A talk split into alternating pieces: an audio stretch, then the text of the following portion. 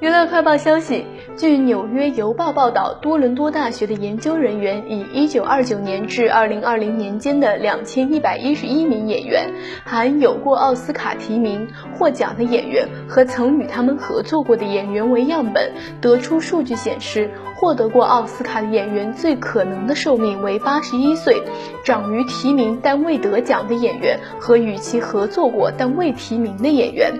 研究中列出了一些可能的成因理论，比如得得奖者更倾向于合理饮食、持续运动、规律睡眠、避免药物滥用，并遵循谨慎的生活方式理念，持之以恒带来收获。也有研究者认为有心理因素。